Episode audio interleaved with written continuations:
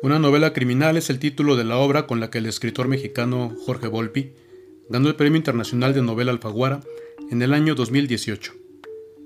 La criminal historia que nos relata es la no ficción, la cruda realidad de los hechos ocurridos en el caso de Israel Vallarta y su novia, la francesa Florence Cassé, detenidos ambos por la Policía Federal la noche del 8 de diciembre del año 2005 al sur de la Ciudad de México y cuya detención fue transmitida en vivo al día siguiente por la mañana.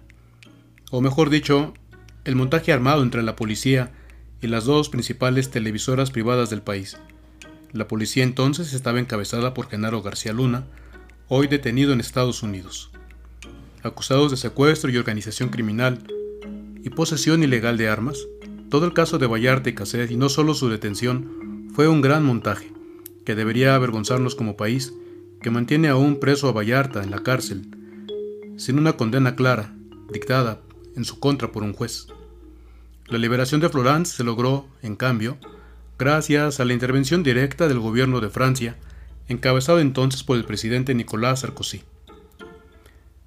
De ellos, de Vallarta y de Cassés, dijo uno de los entonces ministros de la Suprema Corte de Justicia, en entrevista a Jorge Volpi. Un tipo de justicia para una French Poodle y otra para un perro callejero. La escena que presenta el Evangelio de San Juan es también el relato de una historia criminal, un montaje armado, la arbitraria detención de una mujer inocente a la que se le fabricó un delito, fabricación que pudo haber terminado en su muerte por lapidación, con tal de tender una trampa a Jesús. La fabricación de culpables, generalmente por la gente del poder, en defensa de intereses personales suyos y no de la nación, parece deporte nacional una terrible sucesión de historias vistas con lejanía, cuando no con fría indiferencia, si es que todavía volteamos a verlas. Porque la fabricación de culpables a lo largo del escalafón de gobierno sigue vigente en nuestro país. Basta revisar los periódicos de la última semana. De la mujer presuntamente adúltera no conocemos el nombre. Conocemos el cargo que se le imputa. Conocemos a los acusadores y sabemos además que se la llevan a Jesús no para impartir justicia, ni porque les importe la ley, ni porque estén indignados por el supuesto adulterio cometido, sino simple y llanamente por tender una trampa a Jesús. Mientras Jesús enseñaba en el templo, escribas y fariseos le presentaron a una mujer supuestamente sorprendida en adulterio y le plantean lo que dice la ley de Moisés, que debe morir apedreada. Lo primero que llama la atención, sin embargo, es que si la mujer fue sorprendida en adulterio, solo haya sido detenida ella, y no el varón con el que estaba cometiendo el adulterio. Esto nos hace sospechar, si no es que concluir ya, que se trata de un montaje, de la fabricación de una culpable, de la destrucción de la vida de una mujer inocente. La ley decía, si se sorprende a un hombre acostado con una mujer, morirán los dos tanto la mujer como el que se acostó con ella. Así extirparás el mal de Israel. Si uno encuentra en la ciudad a una joven virgen prometida con otro hombre y se acuesta con ella, sacarán a los dos a las puertas de la ciudad y los apedrearán hasta que mueran. Si fueron sorprendidos infraganti dentro de la ciudad, ¿cómo es que se les escapó el hombre? ¿Cómo es que no pudieron identificarlo? La mujer tiene acusadores pero no defensores. Para mujeres y hombres del siglo XXI es claro que a esta mujer no se le están respetando sus derechos humanos, sus garantías individuales. Hoy también nos parece excesiva la pena de muerte, que siempre es inhumana y deshumanizadora, y que el Papa Francisco ha declarado inmoral en toda circunstancia. Pero la ley se tomaba en serio estos casos, por eso pedía, para condenar a muerte a un hombre, es necesaria la declaración de dos o tres testigos, Nadie será condenado por la declaración de un solo testigo. Los testigos serán quienes inicien la ejecución del condenado, y luego lo seguirá todo el pueblo. Ley escrita en el libro del Deuteronomio. La petición de Jesús de que solo el que esté limpio de pecado, que tire la primera piedra, tiene claro su sentido desde lo que pide la ley que solo al que le conste que la mujer era adúltera, solo el que haya sido testigo del adulterio tiene no solo el derecho, sino la obligación de tirar la primera piedra. Jesús conoce la ley. Sabe además que un solo testigo es insuficiente. se requiere de al menos dos o tres. Una sola piedra puede ser suficiente para iniciar el proceso de muerte de una persona, pero también es suficiente para desenmascarar el montaje de los escribas y los fariseos contra la mujer, su fabricación impune e interesada de una culpable que en realidad es inocente. Los que llevaban piedras las tiraron, comenzando por los más ancianos, no porque fueran más viejos y más pecadores en razón de sus muchos años, porque tradicionalmente hemos leído el texto asumiendo la culpabilidad de la mujer y hemos interpretado las palabras de Jesús como un, al fin que todos tenemos cola que nos pisen, y entre más ancianos más larga la cola. Pero la ley asume que los más ancianos son quienes tienen más experiencia y quienes mejor conocen la ley. Por eso ellos eran quienes generalmente juzgaban y quienes integraban el Sanedrín. Los ancianos son los primeros que sueltan sus piedras, no porque tuvieran más pecados, sino porque conocen la ley y están conscientes del montaje fabricado y el desenmascaramiento por parte de Jesús. ¿Qué habrían respondido si tras arrojar la primera piedra Jesús hubiera interrogado a los testigos, a los presuntos testigos? Su mismo testimonio, falso y contradictorio, los habría delatado. El antropólogo francés y católico René Girard, muerto en el año 2015, se pregunta además por el gesto de Jesús de inclinarse para escribir en la tierra. Él dice que Jesús simplemente se puso a escribir porque estaba agachado, pero la verdadera intención de agacharse era evitar ver a los ojos a los acusadores de la mujer y evitar que éstos lo vieran a él a los ojos. Para entender por qué cuenta la historia del horrible milagro de Apolonio de Triana, célebre gurú del siglo II, recogido en la biografía escrita por el escritor griego Flavio Filóstrato. La historia es la siguiente. La ciudad de Éfeso, en la actual Turquía, se encontraba azotada en esa época por una epidemia. Tras intentar muchos remedios, los efesios mandaron traer a su ciudad a Apolonio, quien prometió poner fin a la epidemia ese mismo día. Para conseguirlo señaló a los efesios a un mendigo, vestido con harapos, que parpadeaba como si estuviera ciego, y lo acusó de ser enemigo de los dioses, de ser un demonio.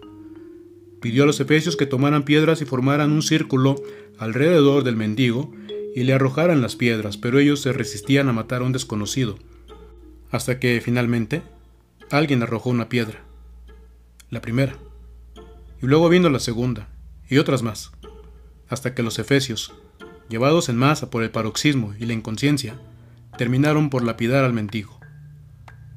Cuenta Filóstrato que mientras era apedreado, el mendigo ya no parpadeaba como si estuviera ciego, sino que comenzó a buscar con la mirada algún lugar por donde escapar pero la multitud, fanatizada, inconsciente ya de sus actos y convencida de que se enfrentaba a un demonio, vio en el mendigo unos ojos llenos de fuego.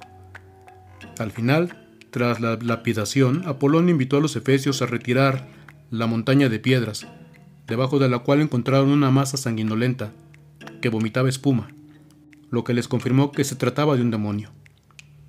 En realidad, se trató de un caso de catarsis e histeria colectiva inconsciente. Como ha reflexionado René Girard, lo que hizo Apolonio fue enardecer a la multitud. Les hizo sentir miedo y odio en contra del mendigo. Los enardeció, hizo de los efesios una masa inconsciente, fanática, violenta y asesina.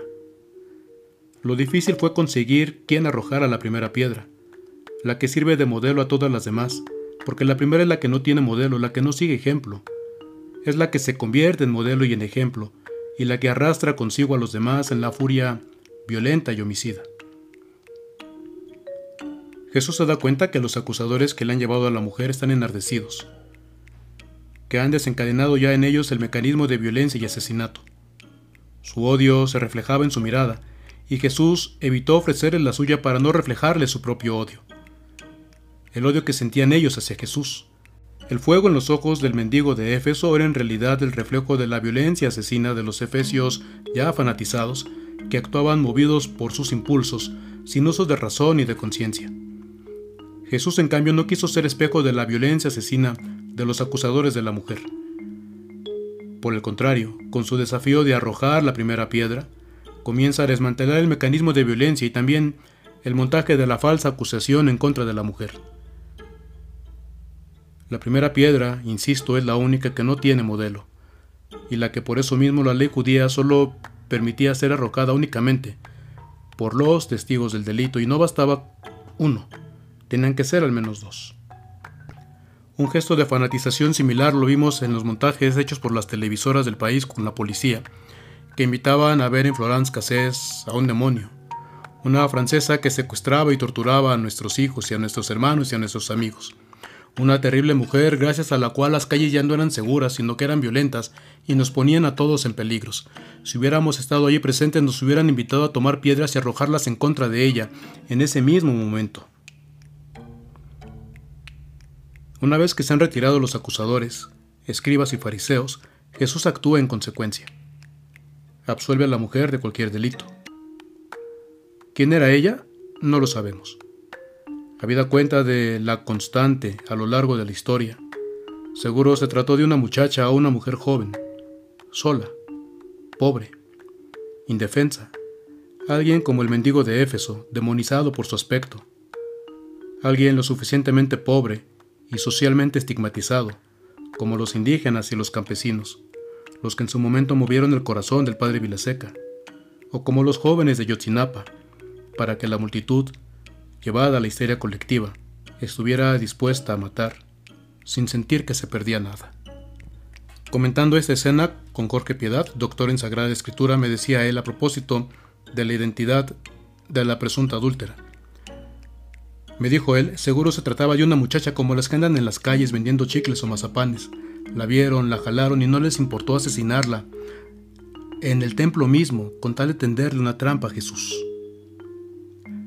Si algo nos invita hoy Jesús y su Evangelio es estar alerta frente a los montajes, frente a las falsas acusaciones, frente a la manipulación social que enardecen y fanatizan por odios y prejuicios que siempre son aprendidos, a exigir el respeto a la dignidad y a los derechos de cada persona, al juicio justo, a estar alerta contra los afanes y usos de intereses personales que tienen los medios de comunicación que tan fácilmente manipulan la opinión colectiva y la tuercen en favor de alguien que ha pagado por ello. Jesús y su Evangelio el día de hoy nos tienen que invitar a la conversión de la indiferencia social a la defensa colectiva de los derechos para todas y todos, y no esperar a que los inocentes ajusticiados sean de la propia casa para preguntarnos dónde estábamos y dónde estaba la justicia en este país al que nos seguimos atreviendo a llamar nuestro.